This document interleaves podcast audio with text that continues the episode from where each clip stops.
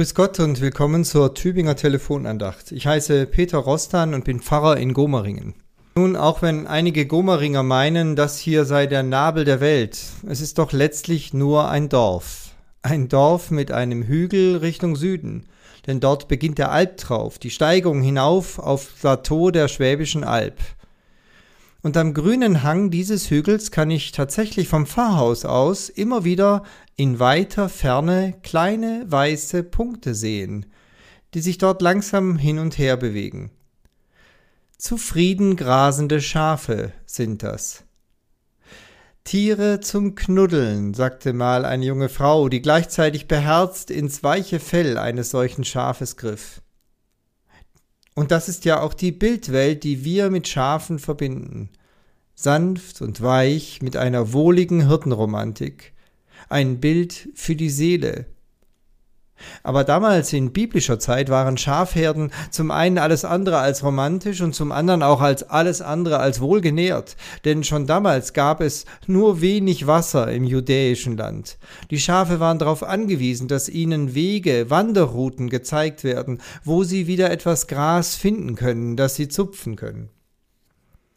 Das Leben eines Schafes war damals alles andere als knuddelig ohne die Orientierung durch einen erfahrenen Hirten und ohne den Zusammenhalt mit den anderen Schafen um sie her, die ja zugleich auch Schutzfunktion hatten, ohne das alles waren diese Tiere aufgeschmissen.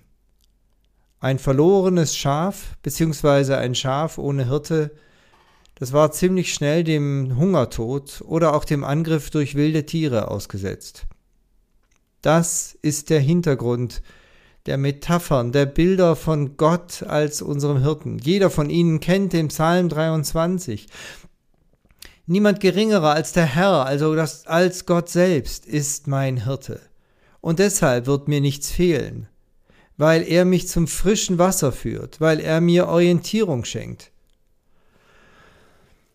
Nun, das Bild vom Hirten wurde aber auch für die Fürsten, für die Anführer des Volkes verwendet. Damals Damals, als der Prophet Hesekiel seine Worte an das Volk richtete, hatten diese Anführer versagt. Sie waren auf ziemlich erbärmliche Weise von den Babyloniern militärisch besiegt worden. Und nun saßen sie als Gefangene weit weg von ihrer Heimat in Babylon, um dort für die Siegermacht als Fremdarbeiter zu schuften. Der Prophet Hesekiel spricht das aus. Er macht deutlich, wie untauglich diese vermeintlichen Hirten, diese Anführer waren. Und deshalb hatten sie jetzt nichts mehr zu sagen. Gott hat sie abgesetzt. Aber damit endete nicht die Rede des Propheten, denn er spricht zugleich auch eine große Verheißung im Namen Gottes aus, ein Versprechen Gottes. Und das ist das Losungswort von heute.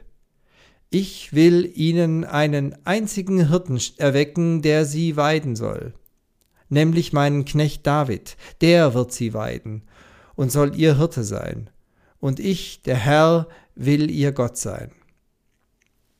Haben Sie es gemerkt?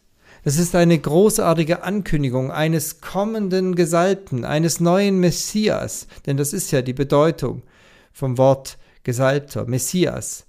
Gemeint ist einer, der zum König gesalbt wird, zum König eingesetzt wird, und zwar zu einem König in der Qualität des Königs David. Dann finden die Schafe wieder Weide, dann gibt es wieder eine neue Orientierung für Gottes Volk. Jesus hat diese Verheißung aufgegriffen, als er damals zu seinen Jüngern sagte, ich bin es, ich bin euer Hirte, der gute Hirte. Und sie werden es damals auch so verstanden haben, wow, er ist es, der neue König David, der sein Volk anführen wird. Denn es brauchte zunächst noch eine Weile, bis sie merkten, dass Jesus noch weit über diese alte Verheißung des Propheten Hesekiel hinausging. Ich bin der gute Hirte, sagte er, nicht nur weil ich ein neuer König bin, nein, ich bin der gute Hirte, zu dem ihr in euren Psalmen betet. Du, Herr, du Gott bist mein Hirte, mir wird nichts mangeln, nichts wird mir fehlen.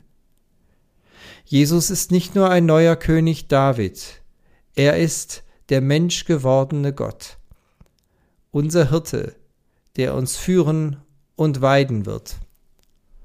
Mit herzlichem Gruß, Ihr Peter Rostan aus Gomaringen.